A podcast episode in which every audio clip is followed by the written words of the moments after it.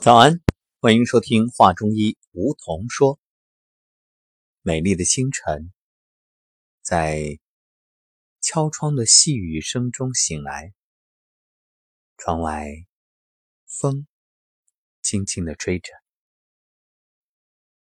有鸟儿的鸣叫，正是斜风细雨不须归。未出门。也能感受到扑面不寒杨柳风的美好，深吸一口气，更有沁入心脾的那份湿润与清凉，很是清爽。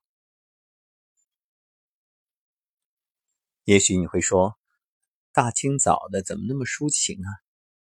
其实抒情也是养生啊，因为当你这样想象的时候，自然。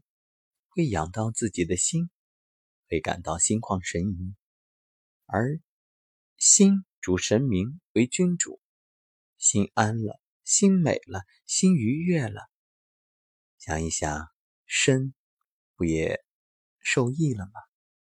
所以养生养心为要。好，当然除了情绪，还要有相应的方法。因为毕竟形形色色的问题困扰着当代人，比如眼睛的问题，我也不止一次的收到留言或者评论，问我这视力下降怎么办啊？青光眼怎么办啊？眼压高怎么办啊？好，那今天我们就来说说如何解决眼睛的问题。话说啊。这小孩子很多是被近视困扰，因为学业负担重，还有就是用眼不卫生。而上了年纪的人呢，则恰恰相反，就是看近处的这些事物有困难。正所谓三十八花已花，哎，还伴有眼睛干涩、眩晕，这就是我们说的老花眼。老花眼的程度啊，会随着年龄增长而增加。到了四十五岁，一般的这眼睛老花的度数是一百度；五十五岁呢，就会达到两百度；六十岁呢，为两百五十度到三百度。然后随着年龄增长，又不断的加深。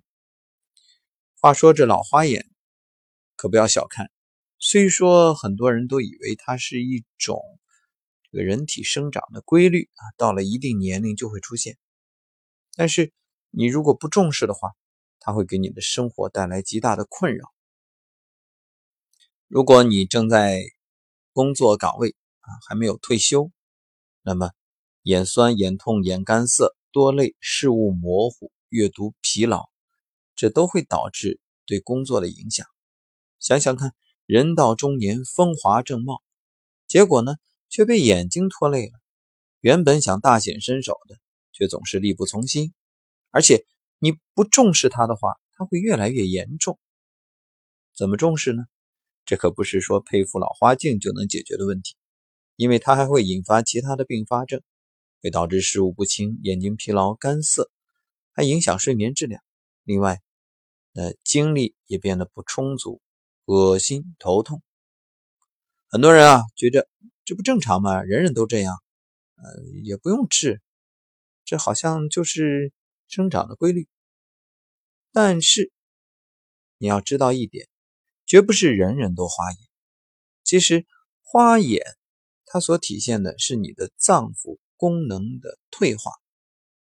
如果自己加以保养或者注意的话，是完全可以避免，或者呢，即使出现了，也能够。得到改善，因此千万不要用什么人体的自然生长规律给自己做借口，那根本就是你的懒惰。今天我们就来说说从头上来找一个不老穴，解决眼部的问题。那每天啊，你只要花一分钟的时间拍打，那可以说眼睛就不会花，即使现在已经花了，也会得到有效的改善。是哪儿呢？这是人体的头部啊，发际正中，直着向上，大约两点五寸的位置，旁开一点五寸啊，就是晨光穴。在两千多年前，中国的古老的医学就认为老花眼是由于五脏六腑自然衰老，脏腑的精气不能上输以濡养眼目而导致的。晨光穴呢，可以使头顶传来的凉湿水气进一步受热胀散。当晨光穴受到刺激的时候，就会使气血进入眼睛。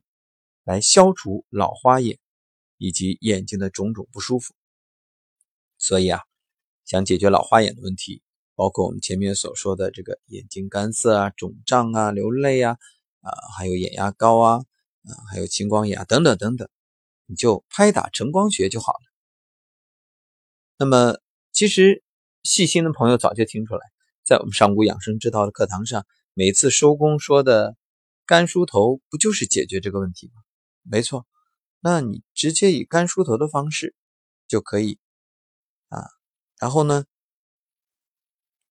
还可以用空心掌拍打。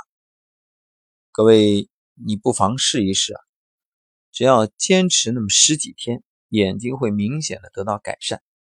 当然也不要心急，因为欲速不达。